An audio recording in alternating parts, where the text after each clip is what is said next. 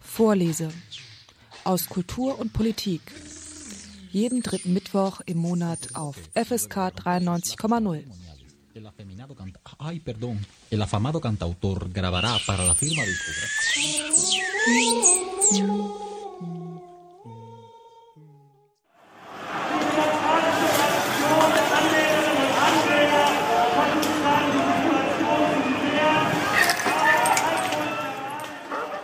Wer waren eigentlich die Hauptprotagonisten des Marxismus? Das heißt, wer waren Karl Marx und Friedrich Engels eigentlich? Marx wird zugeschrieben, dass er zeitlebens darauf bestand, je ne suis pas marxiste. Er sei kein Marxist. Und Ismen lehnte er schon einmal grundsätzlich ab. Bücherwürmer und Stubenhocker waren die beiden keineswegs. Beide nahmen aktiv teil an den revolutionären Prozessen ihrer Zeit, schufen Organisationen und Parteien, lagen im heftigen Clinch mit anderen Vertretern der Arbeiterbewegung. Sie waren so etwas wie glühende Revolutionäre. Ein Gelingen einer Revolution haben sie zeitlebens indes nicht erlebt. 1848 endete so schnell, wie sie kam. Insofern kann man ihnen weder die Fehler der Sowjetunion noch die der DDR anhängen.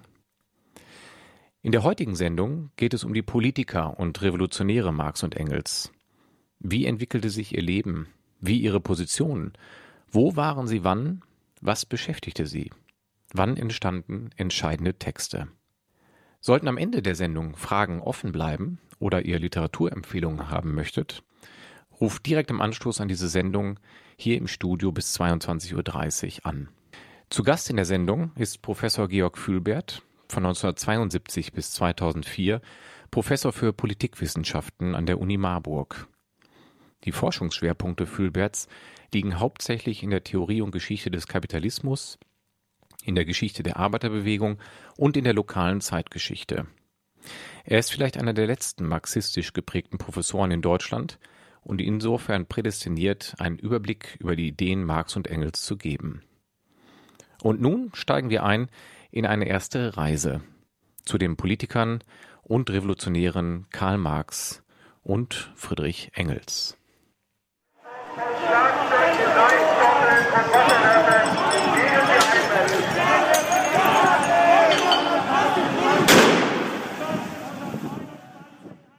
Guten Abend, Herr Fühlbert. Guten Abend, Herr Sprögel. Ja, niemand wird wahrscheinlich als Revolutionär geboren, auch Friedrich und Karl nicht. Wie sind Sie denn das geworden, für was Sie heute stehen? Fangen wir mal am Anfang an. Wie verlief die Jugend? Wie verlief das Studium oder die Ausbildung der beiden? Ja, beide kamen aus bürgerlichen Familien. Äh, Marx kam aus einer jüdischen Anwalts- und Beamtenfamilie in Trier, äh, studierte Jura pro forma, um den Vater zufriedenzustellen, äh, aber hat er nicht studiert in Wirklichkeit. In Wirklichkeit hat er Philosophie studiert in Berlin. Da kam er 1837 als knapp 19-Jähriger hin.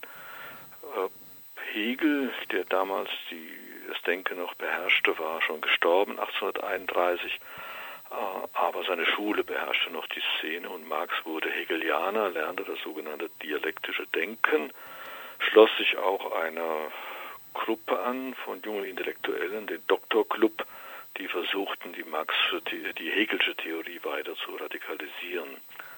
Äh, seine Doktorarbeit über ein Thema aus der antiken Philosophie äh, schrieb er an der Universität oder äh, reichte er äh, an der Universität Jena ein. Dort wurde er auch promoviert.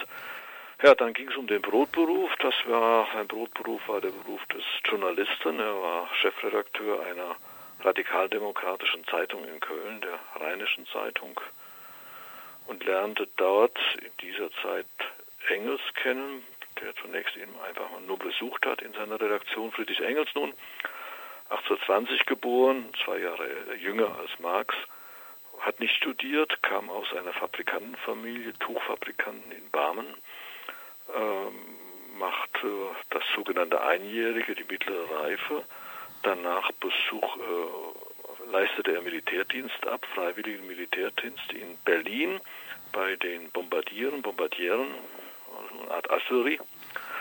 und äh, hat dann die viele freie Zeit, die er als einjährig Freiwilliger beim Militär hatte, genutzt, die Universität zu besuchen, als Gasthörer sozusagen, und dort dann auch die Hegelsche Philosophie äh, einzusaugen.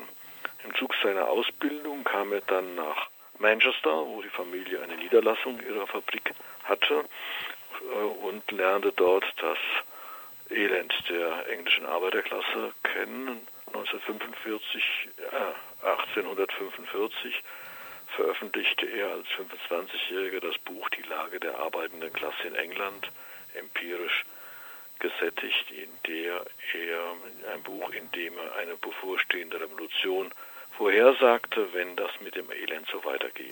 Also hatte er als junger Kapitalist eigentlich schon einen Blick für das Elend der damaligen Zeit? Sofort, sofort, ja.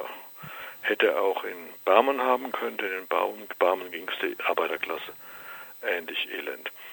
Marx und Engels taten sich zusammen, zunächst mal als junge Philosophen, indem sie da die zeitgenössische Philosophie, die späte Hegelsche Philosophie oder die Philosophie der Schüler Hegels kritisierten, hatten aber nun beide Kontakt zur, praktisch, zur Praxis bekommen. Marx in seiner Eigenschaft als Redakteur hat zum Beispiel über, Holz, über Holzdiebstahl geschrieben und darauf hingewiesen, dass Holz, Holzdiebstahl Ausdruck einer sozialen Situation ist.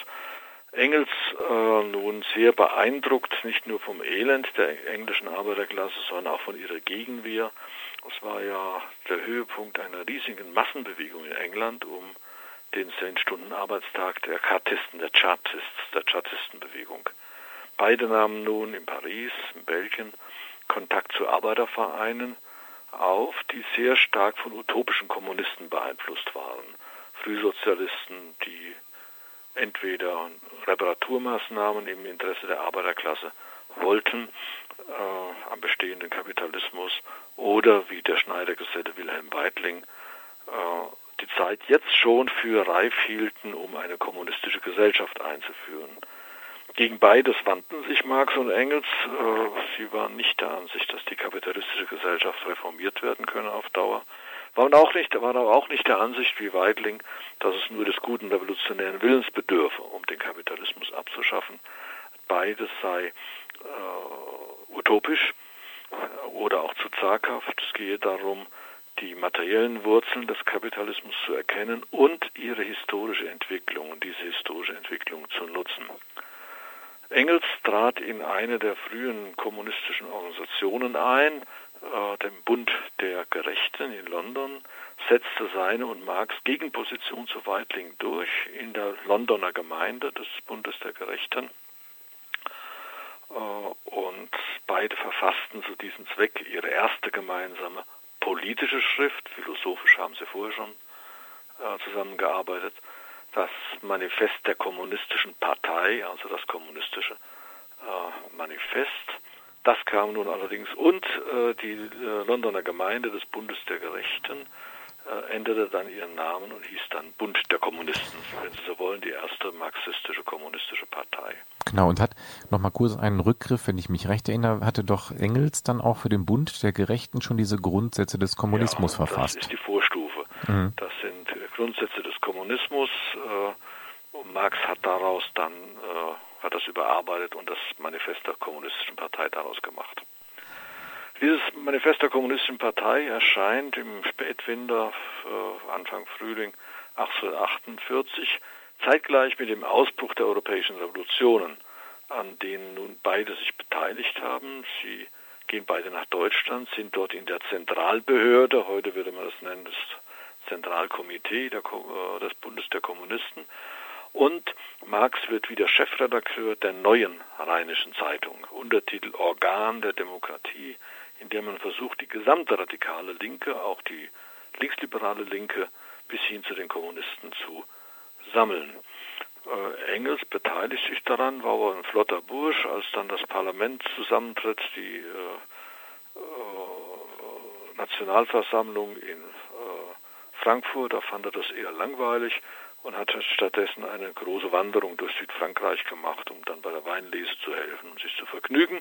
Aber als es dann ernst wurde, 1849 wurde es ja dann ernst, die Frankfurter äh, Nationalversammlung hat eine Verfassung verabschiedet, der preußische König, dem äh, die Kaiserwürde angetragen wurde, hat das abgelehnt. Und nun gab es die äußerste Linke unter den Revolutionären, die mit Waffengewalt die Durchsetzung dieser Verfassung erreichen wollte in der Pfalz, im Badischen, im Schwarzwald. Und da war Engels dabei, der war ja nun gelernter Militär inzwischen, mit der Flinte und hat ebenso wie andere, wie Wilhelm Liebknecht zum Beispiel, mit der Waffe in der Hand für die Revolution gekämpft in Süddeutschland. Eine ganz, ganz wichtige Erfahrung für ihn. Er hat so tatsächlich auch geschossen und auch sich die Kugeln um die Ohren pfeifen lassen. Äh, der Kampf wurde verloren und beide sind dann nach England emigriert. Ganz kurz noch ein, einmal kurz einhaken. Diese neue Rheinische Zeitung, wie muss man sich das vorstellen? Wo ist sie? War das eine Regionalzeitung oder eine damals vom Deutschen Bund äh, in Anführungszeichen reichsweite Zeitung? Es, ihre Basis, auch ihre ökonomische Basis, die Aktionäre, ist ja auch wichtig, dass man Geldgeber hat, die saßen im Rheinland. Rheinland war ja also das wichtigste Land, industriell fortgeschrittenste Land und größte Land, macht politisch wichtigste Land war Preußen und der ökonomisch fortgeschrittenste Teil Preußens war das Rheinland. Insofern ist kein Zufall, dass es ausgerechnet nun in Köln erschien. Keine Lokalzeitung, war für den ganzen Bereich, in dem die deutsche Revolution damals durchgefochten wurde, die relevante linke Zeitung. Okay, also hat es schon einen etwas größeren ja, Kreis, als der Name vermuten lässt. Ja, so eine Mischung aus konkret und junge Welt vielleicht, wenn Sie sich das überlegen wollen. Ja, genau. Und dann sind die beiden emigriert quasi an, ja, im Engels Zuge der Revolution. tritt wieder in die Fabrik ein in Manchester und ist dann Fabrikant von 1850 bis 1868 und unterstützt dann Marx, der als Privatgelehrer nun da in London sitzt und nun die Ursachen des Scheiterns der Revolution und die Ursachen des Gelingens einer künftigen Revolution erforscht. Sie haben noch am Bein den alten Bund der Kommunisten, der nun äh, natürlich illegal ist, äh, verboten ist von Anfang an und sich jetzt spaltet. Es gibt eine ultralinke Gruppe, die der Ansicht ist, es liege eigentlich nur am guten Willen, um die Revolution nochmal durchzuführen. Da sehen Sie, dass dieser voluntaristische Zug des frühen Kommunismus auch im Bund der Kommunisten äh, noch virulent ist. Marx wendet sich gegen diese Richtung. Darüber kommt es praktisch zur Spaltung des Bundes oder wäre es äh, zur Spaltung des Bundes gekommen, wenn er nicht vorher ohnehin untergegangen wäre. Ähm, die, es fand ein großer Kommunistenprozess in Köln statt gegen verbliebene äh, Kommunisten in Deutschland, in dem es auch zu schweren Strafen kam, in denen Marx dann und äh, Engels publizistisch scharf aufgetreten sind äh, mit Aufklärungsarbeit, um ihre Genossinnen und Genossen da rauszuhauen. Zunächst einmal aber sehen Sie, es ist erstmal revolutionäre Pause. Engels schöpft Mehrwert, leitet etwas von diesem Mehrwert an zu Marx rüber, der dann eben seine ökonomische Studien macht. 1857 erhoffen sich beide von der nächsten Weltwirtschaftskrise, die dann ausbricht, einen neuen revolutionären Aufschwung. Das findet nicht statt. Aber dann beobachten sie, wie in ganz Europa ab Anfang der 60er Jahre des 19. Jahrhunderts die Arbeiterbewegungen sich wieder sammeln. Äh, Deutschland hat Ferdinand Lassalle den äh, Allgemeinen Deutschen Arbeiterverein gegründet. Dann die Linksliberalen in Deutschland versuchen sich eine Arbeiterbasis zu schaffen äh, in den sogenannten Arbeiterbildungsvereinen. Da wirkt der junge Drechslermeister August Bebel, ein Revolutionär von 48, Wilhelm Liebknecht, war ebenfalls im Exil in London, kehrt dann Anfang der 60er Jahre zurück, um in der beginnenden deutschen Arbeiterbewegung mitzumischen. Und Marx und Engels beobachten das hier genau, merken auch, wie in anderen Ländern nun die Arbeiterbewegung sich sammelt und sind der Ansicht, dass nun eine neue internationale, eine internationale Organisation, eine internationale Partei, kann man sagen, gegründet werden müsse das geschieht dann auch in Zusammenarbeit mit den englischen Gewerkschaften. 1864 äh, die Internationale Arbeiterassoziation heißt das, äh, erste Internationale nennt man das heute, und da sind Marx und Engels wieder im Generalrat. Marx schreibt praktisch ein zweites Mal ein kommunistisches Manifest mit einem etwas klobigen Titel, Inauguraladresse der Internationalen Arbeiterassoziation. Das ist praktisch die Fortschreibung des kommunistischen Manifests von 1848, jetzt auf die Bedingungen des Jahres 1864. Und dann muss man ja dazu sagen, dass eigentlich beide ja relativ früh zu der damaligen Zeit schon international gedacht haben. Und das ist ja ein Kennzeichen ihres Denkens auch gewesen. Das ist so, das war auch mit angelegt, auch im Charakter der Revolution von 1848. Die Revolution von 1848 war ja die erste internationale Revolution. Dadurch unterscheidet es sich von der englischen Revolution des 17. Jahrhunderts, von der französischen Revolution von 1789 und auch von der amerikanischen Revolution von 1776. Das war eine Revolution, die in mehreren Ländern gleichzeitig stattfindet. Beginnt in Paris, springt über nach Österreich, nach Deutschland bis nach Ungarn und Italien. Also Revolution wurde damals wirklich international gedacht, auch von den bürgerlichen, von radikaldemokratischen Leuten wie Mazzini zum Beispiel. Sie gründen diese Organisation, die sehr einflussreich ist, damals auch tatsächlich in mehreren Ländern gewirkt hat, auch praktisch sehr wichtig war, äh, wenn in einem Land ein Streik ausbrach, versuchten die Arbeitgeber immer einen äh, Streikbrecher natürlich in anderen Ländern anzuwerben und die Internationale hat ziemlich tatkräftig dafür gesorgt und darum geworben, ähm, dass das unterblieb, auch durch Geldspenden zum Beispiel für streikende Arbeiter. Diese äh, erste Internationale geriet dann in Schwierigkeiten, wieder mal in eine innere Spaltung äh, durch die Auseinandersetzung mit einem russischen Revolutionär, Michail Bakunin, ein Anarchist, der Marx und Engels als autoritär bezeichnete, der für die sofortige Abschaffung des Staates eintrat, während Marx und Engels ja schon in ihrem kommunistischen Manifest der Ansicht waren, dass der Staat erobert werden muss von der Arbeiterklasse, dass sie ihn zum Instrument machen muss zur Abschaffung des Kapitalismus äh, und dann erst könne eine staatenlose und eine klassenlose Gesellschaft entstehen. Ähm, das war der große Konfliktpunkt zwischen Bakunin und Marx und Engels. Ja, und wir waren stehen geblieben bei der Auseinandersetzung von Karl Marx und Friedrich Engels mit Bakunin, der ja einen anarchistischen Ansatz hatte und am liebsten den Staat sofort zerschlagen wollte. Wie ging dieser Streit denn weiter? Man kann sich das aus heutiger Sicht ja gar nicht mehr vorstellen, dass man sich die Abschaffung des Staates vorstellt. Ja, man streitet zunächst einmal über den Charakter der Pariser Kommune, die ja nur zwei Monate gedauert hat, die aber für beide die erste kommunistische Revolution gewesen ist.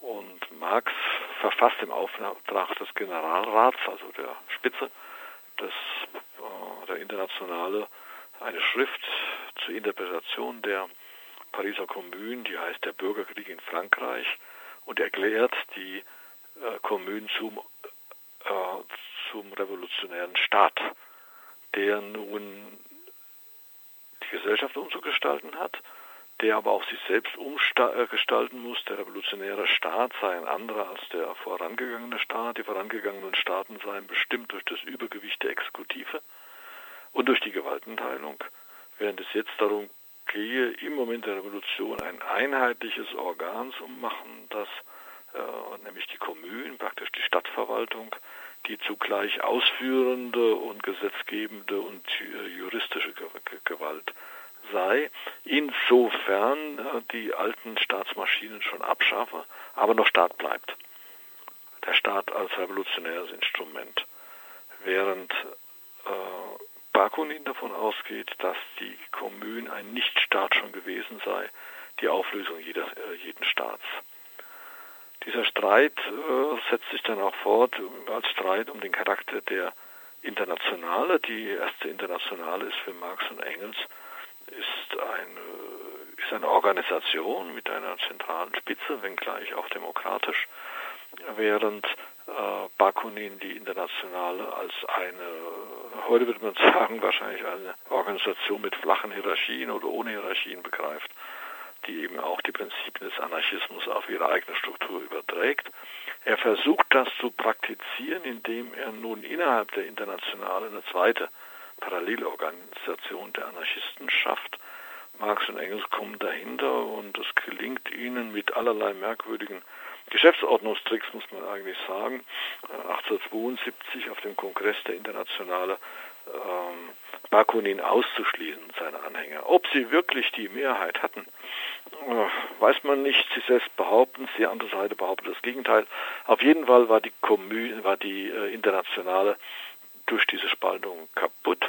Äh, es war auch abzusehen, dass Bakunin der starken Anhang im Schweizer Jura hatte, in Spanien und Italien, äh, der, dass er doch die Mehrheit in der Internationale, wenn er sie nicht schon hatte, sie dann doch äh, gewinnen würde. Um das nun zu verhindern, greifen Marx und Engels zu einem zweiten Trick. Sie verlegen die Leitung der Internationale nach New York unter wütendem Protest der, der Bakonisten und dort wird auch ein neuer Generalsekretär, ein Generalsekretär eingesetzt, das ist Friedrich Adolf Sorge. Das ist ein Musiklehrer, der jetzt als Musiklehrer in den USA lebt, Marx und Engels gut bekannt ist als Revolutionär von 48. Und so ist die Internationale dann dem Zugriff der Bakunisten entzogen, geht allerdings dann 1876 ein, wird eingestellt und endet damit also eine internationale von kurzer Dauer von 1864 bis 1876. Marx. Äh, Muss man ganz kurz sagen, ist, kann man da wirklich von einer wahren Internationale sprechen? Gab es auch asiatische, südamerikanische ja, Mitglieder nee, oder ist es schon nein. eher euroamerikanischer Raum? Euroamerikanisch, ja. ja. so muss man so sagen, ja, natürlich euroamerikanisch. Ja, aber in der damaligen industrialisierten Welt, so kann man sagen. Ja, genau. Und 19, äh, 1876 ist dann Ende, man hat ja fast den Eindruck, das zieht sich ja so durch, also Spaltung und Differenz in der Linken ist ja, eine lange Geschichte. Gut, aber es wurde an Inhalten gestritten, aber wie Sie schon sagten, auch ein Stück weit mit Spitzfindigkeiten und auch mit, mit hartem Visier sozusagen. Ja, mit, also, mit harten Bandagen. Oder harten Bandagen, mhm. genau. Ja. Und dann war 76 Schluss. Das war ja wahrscheinlich eine herbe Enttäuschung auch für Karl Marx und Friedrich Engels. Ich glaube, es war eher eine Erleichterung war eher eine Erleichterung. Also sie hatten da mit einem Gegner zu tun, der von morgens bis abends nichts anderes tat, als zu intrigieren, dem äh, Bakunin, der auch außerordentlich äh, beweglich war. Äh, während, äh, na gut, Engels hatte jetzt wenigstens mal die Fabrik vom Halse und saß nun selbst in London, aber Marx war ja immer auf gespalten und auch Engels auch. Auf der einen Seite die dringend notwendige theoretische Arbeit, die musste ja auch gemacht werden. Und dann noch zweitens die operative praktische Politik. Das ist, glaube ich, ein ein Zwiespalt, in dem Marx und Engels immer standen. Ne? Es geht ja wahrscheinlich jedem politischen Menschen heute so, wenn er nicht nur einer äh, Stubengelehrter ist, dass er einerseits Politik macht und andererseits auch die Theorie vorantreiben muss. Also ich glaube, Marx und Engels waren eher erleichtert, dass sie das vom Halse hatten, zumal sie jetzt auch zu einer neuen Auffassung gekommen sind, nämlich dass die Arbeiterbewegung jetzt aus dem Stadium ihrer Internationalität in eine stärkere nationale Organisierung eintritt. Also Internationalismus ist die eine Sache, das andere ist aber die Beobachtung, dass die Arbeiterbewegungen der einzelnen Länder nun im nationalen Rahmen ihre Ziele zu verwirklichen suchen. Man sieht schon, eine der größten Reformmaßnahmen des 19. Jahrhunderts, die Durchsetzung des, der Arbeitszeitbeschränkung in England Großbritannien, ist ja durch ein nationales Parlament, die, äh, die, das englische Unterhaus durchgesetzt worden. Dann in Deutschland haben wir nun den deutschen Einheitsstaat, also ab 1871 da gab es auch Streit noch. Einige sagten, man muss das einfach negieren, diesen deutschen Einheitsstaat, weil es eine Einigung von oben ist.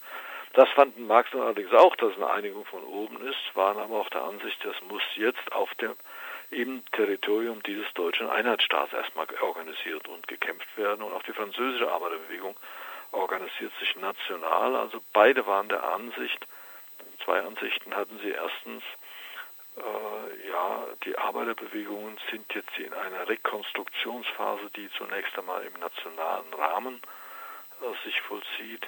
Äh, und zweitens, der Schwerpunkt der Arbeiterbewegung hat sich auch verlagert. Der Schwerpunkt der Arbeiterbewegung war bis 1848 in England eindeutig, dann bis 1871 in Frankreich, bis zur Revolution von 1871 der Kommune.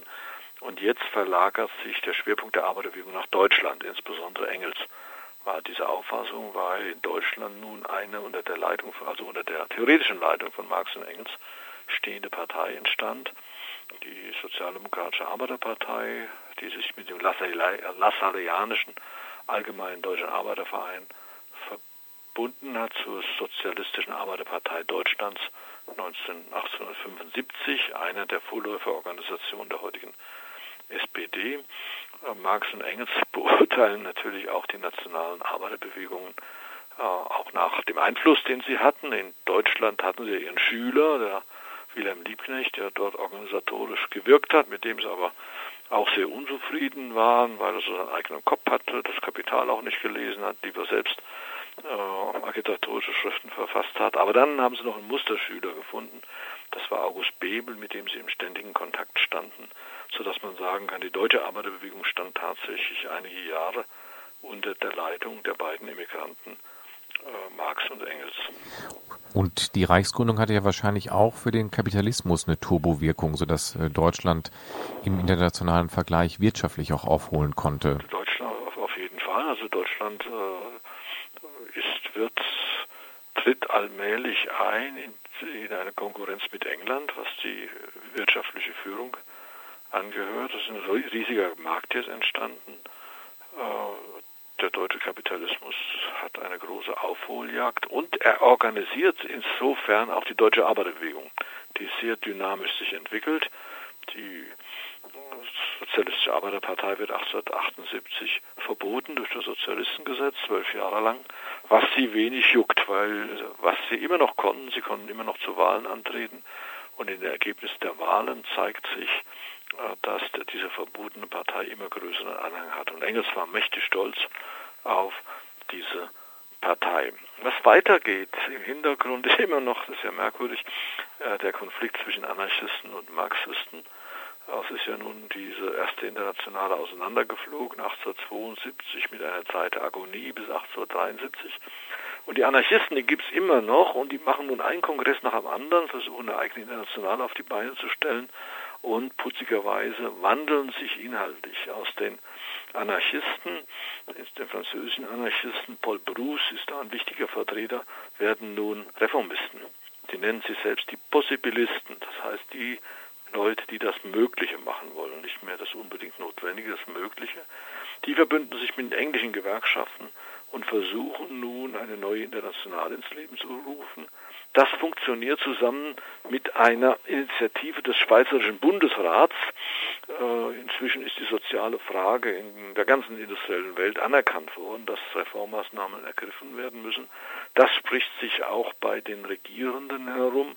Und der Schweizer Bundesrat ergreift die Initiative und schlägt vor, dass eine internationale Arbeiterschutzkonferenz stattfinden soll. Arbeiterschutzkonferenz der Regierungen.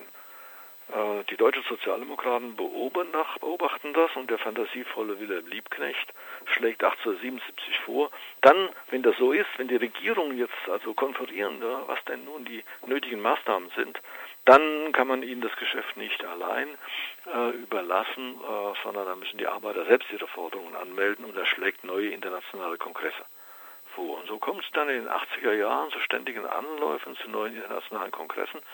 Und dann wieder mal auf Anregung von Wilhelm Liebknecht kommt es dann 1889 zu einem großen Sozialistenkongress in Paris 1889. Und Engels ist praktisch der Organisator dieses Kongresses.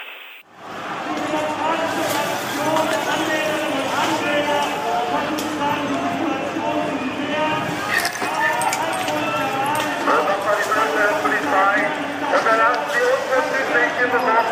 weiterhin unmittelbares Warnwindwurf von Schlagzeugen, Leitstoppeln und Wasserwerfern gegen die Einsätze. Ja, und in dem internationalen Sozialistenkongress, das war wahrscheinlich auch ein europaweiter Kongress, nehme ich an. Das war ein Europa- Nordamerika-weiter Kongress. Da gab es auch Delegierte aus Russland, das waren dann russische Emigranten. Aus vielen Ländern kamen die. Das war eine Konkurrenzveranstaltung. Das waren, eigentlich waren zwei Kongresse. Diese Popstibilisten, die ehemaligen Anarchisten, machten einen Kongress in Paris. Und äh, die Anhänger von Engels, kann man schon sagen, Karl Marx war ja gestorben, inzwischen 1883, machen ihren eigenen Kongress auch in Paris Anführung von Liebknecht Bebel und dann von Marxens Schwiegersohn Paul Lafargue, wobei der äh, marxistische Kongress da tatsächlich der internationalistischere war, während bei dem Kongress der Possibilisten nicht so viel internationaler Besuch war. Aber ein Jahr später, zwei Jahre später, ein Jahr später, zwei Jahre später, ein Jahr später, zwei Jahre später kommt es dann zu einem neuen Kongress, jetzt in Brüssel, und da haben beide Richtungen schon gemeinsam getagt. Äh, der erste Kongress von 1889 ist in seinem marxistischen Teil ein Produkt von Engels, äh, leitet faktisch mehrere Parteien an durch einen ganz, ganz regen Briefwechsel. Äh, er wirkt auch mit an der Schaffung, oder auch er und zu Marxens Zeiten Marx auch noch, werden sie immer wieder als Ratgeber von nationalen Arbeiterbewegungen angegangen, die Programme schreiben wollen. Sie schreiben dann auch ihre Programme, also sie, sie beeinflussen sehr stark, also Engels beeinflusst sehr stark das sogenannte Heinfelder Programm der österreichischen Sozialdemokratie 1888, 89. Beide haben sich empört über das Gotha-Programm der SPD. Da hat Wilhelm Liebknecht mal wieder zu viel Zugeständnisse gemacht.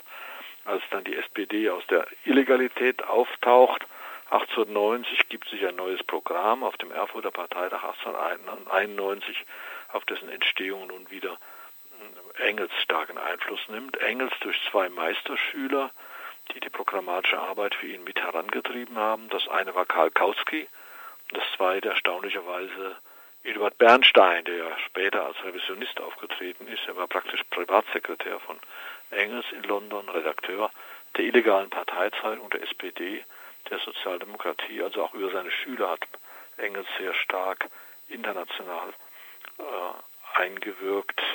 Er war ein neuer intellektuellen Typus, über den man sich vielleicht mal Gedanken machen sollte.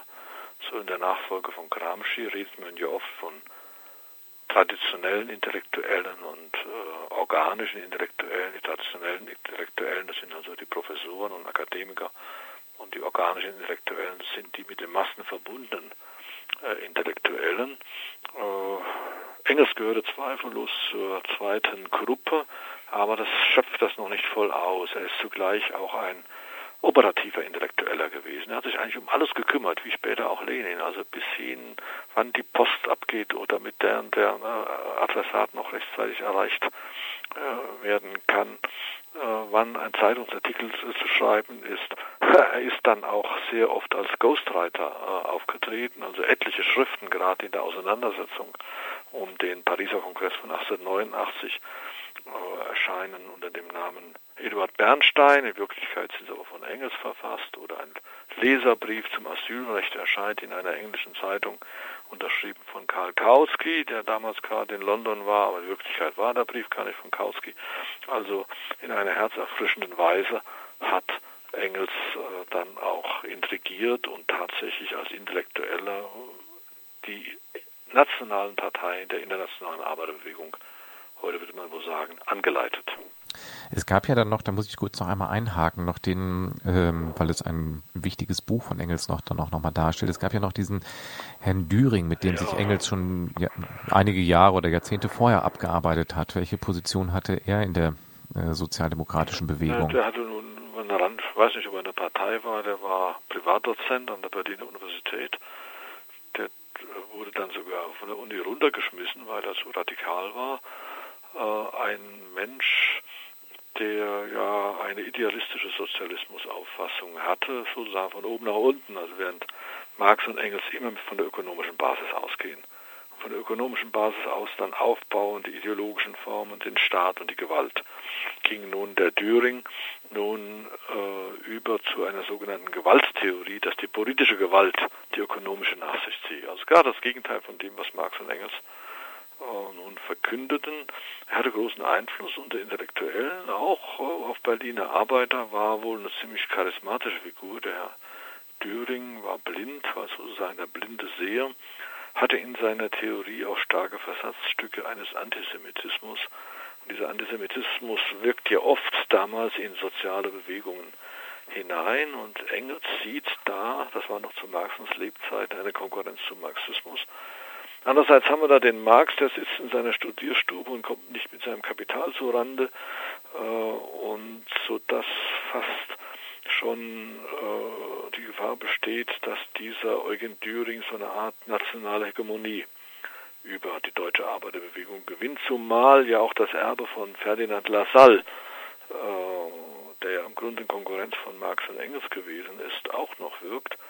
Und so braucht der marxistische Flügel der Arbeiterpartei ja, und dann haben wir eben eine Partei, die Sozialistische Arbeiterpartei von 1875, die ein Programm hat, das eben nicht marxistisch ist, so ein Mischmasch aus marxistischen Vorstellungen und lassallianischen Vorstellungen. Also da ist noch sehr viel Unklarheit und da greift nun Engels ein. Engels, der ein sehr populärer Schreiber war, anders als Marx, der sich gequält hat, äh, Engels als Kaufmann hat eben gelernt, zum Beispiel einen Text im Kopf, so einen Geschäftsbrief abzusetzen und dann gleich niederzuschreiben. Und der ist auch wesentlich leichter lesbar, wenn man also Hörern in, jetzt was an die Hand geben will, ist Marx also, schwieriger, ne? Also erstens kann man die Handschrift von Marx nicht lesen, die von Engels kann man lesen und Marx ist der große Popularisator. Und da, äh, Engels ist der große Popularisator und da verfasst Engels dann äh, Herrn Eugens Düring Herrn Eugen Dürings äh, Umwälzung der Wissenschaft, ein ironischer Titel, äh, und fasst da das, was er den wissenschaftlichen Sozialismus nennt, in einem dicken Buch zusammen, das dann aber doch viel stärker gelesen wird. Und aus, was von dem man sagen kann, anders als das Kapital, von dem ja äh, erst der erste Band vorliegt, ist der Herrn Eugen Dürings Umwälzung der Wissenschaft äh, sehr geeignet für das, was man heute wohl die Schulung nennen würde. Also insofern ist Engels auch ein popularisierender Ideologiebildner gewesen. Genau, und insofern verschwindet dann ja Düring auch von der von der Bildfläche. Er hat es ja nicht die Jahrhunderte überdauert, jetzt wie, wie Marx und Engels. Ja, aber dadurch, dass Engels das Buch der Anti-Düring gegen ihn geschrieben hat, wissen wir wenigstens noch, dass den armen Eugen Düring gegeben hat und das wollen wir ihm auch mal wünschen. Das war ein armer Teufel. Genau, hier kann man ihn, genau, so ist er dann doch irgendwie in die Annalen eingegangen. In den letzten Lebensjahren äh, von Engels, da waren wir eben, wir haben einen Rückgriff gemacht dann nochmal auf den, auf den Eugen Düring, auf den Anti-Düring. Wie sind die letzten Lebensjahre dann quasi von Engels gewesen? Wie waren da die nationalen und internationalen Rahmenbedingungen der Arbeiterbewegung?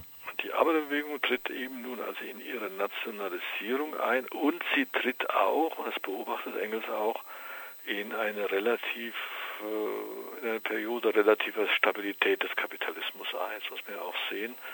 Äh, das 19. Jahrhundert ist ja ein Jahrhundert der Revolutionen gewesen. Nicht? Das fängt an mit einer Revolution 1789 in Frankreich und die endet hier erst 1815 mit der Niederlage von Napoleon. Dann sind 15 Jahre Ruhe, dann kommt die französische Revolution von 1830, dann kommt die, 8, die 48er Revolution und dann 1871 nochmal die große, äh, die kurze, aber große französische Revolution der Pariser Kommune. Das, diese großen Revolutionen erklären sich auch daraus, dass ihnen eine andere Revolution vorausgegangen ist, nämlich die industrielle Revolution von 1789 und dass da beginnt, beginnen die Pflegeljahre des Kapitalismus, eine relativ schnelle Umwälzung der kapitalistischen Basis, schnelle Industrialisierung. Das ist ein Prozess, der dann zum Ende kommt, so in den 70er Jahren. In den 70er Jahren ist der Kapitalismus dann gefestigt, kann man sagen, und bewegt sich zunächst einmal auf dem Weg der Überakkumulation, eine gefährliche Entwicklung, aber zunächst einmal bewegt er sich auf unrevolutionäre Weise fort, sodass diese Revolutionstheorien, die Marx und Engels entwickelt haben nach 1848, auch so ein bisschen in der Luft hängen. Nicht? Diese Revolutionstheorien von Marx und Engels stützen sich auf reale revolutionäre Bewegungen der Jahre 1830, 48, 1871.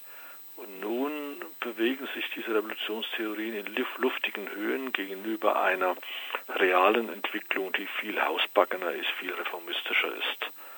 Das beobachtet Engels und er fängt dann an zu grübeln, wie soll es denn nun eigentlich weitergehen. Und da macht er einige unangenehme Beobachtungen. Eine unangenehme Beobachtung ist, dass nicht nur der Kapitalismus jetzt plötzlich nicht revolutionär geworden ist. Vorher ist der Kapitalismus ja selbst eine revolutionäre Bewegung gewesen, denn er hat die alte Ordnung, die feudale Ordnung über den Haufen geworfen äh, und hat damit auch eine revolutionäre, das Bürgertum war revolutionär und gegenüber dem revolutionären Bürgertum tritt dann schon wieder auf die revolutionäre Arbeiterklasse, formiert sich auch erst, also eine sehr wilde Zeit, kann man sagen, von 1789 bis 1870 und jetzt geht es ein bisschen ruhiger voran, nicht? Äh, und Engels merkt nun auch, dass reformerische Vorstellungen, der Versuch nun also das zu machen, was er einmal nannte, die frisch, fromm, fröhliche Hineinzauberei in den Sozialismus als Vorstellung in der Arbeiterbewegung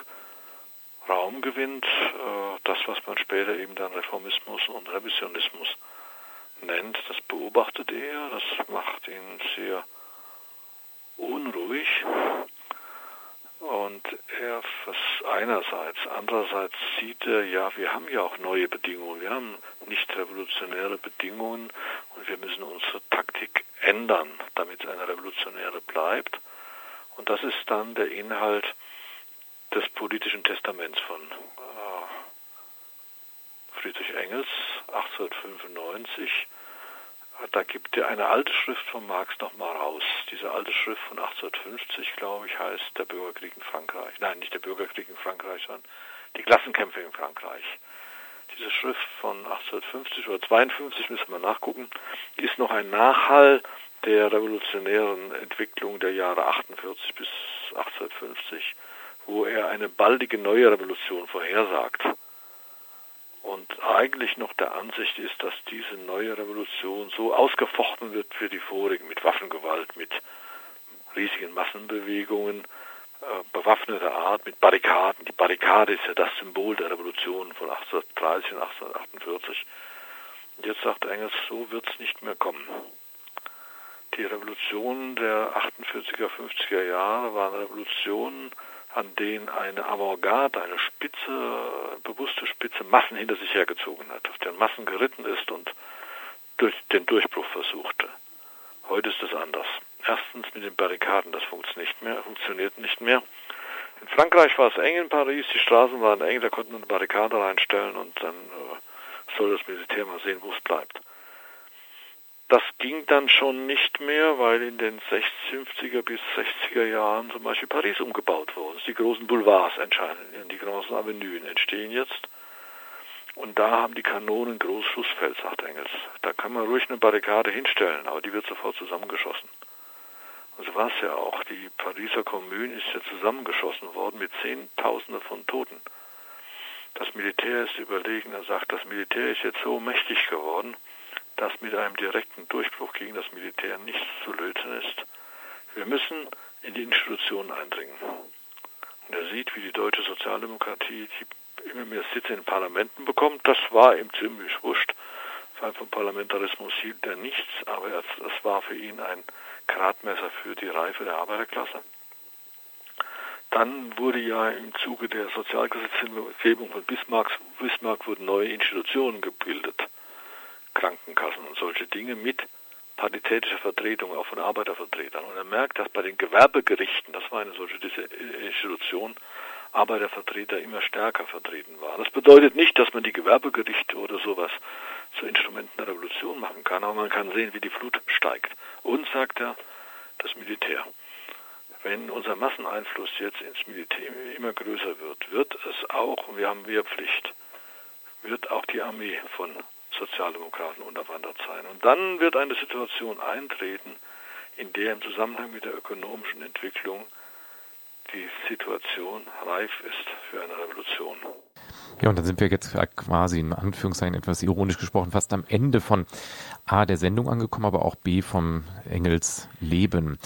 Ähm, Sie haben das erwähnt, also dass die Revolutionen sich verändern werden, weil die äh, einfach der klassische Barrikadenkampf wahrscheinlich so nicht mehr stattfinden wird.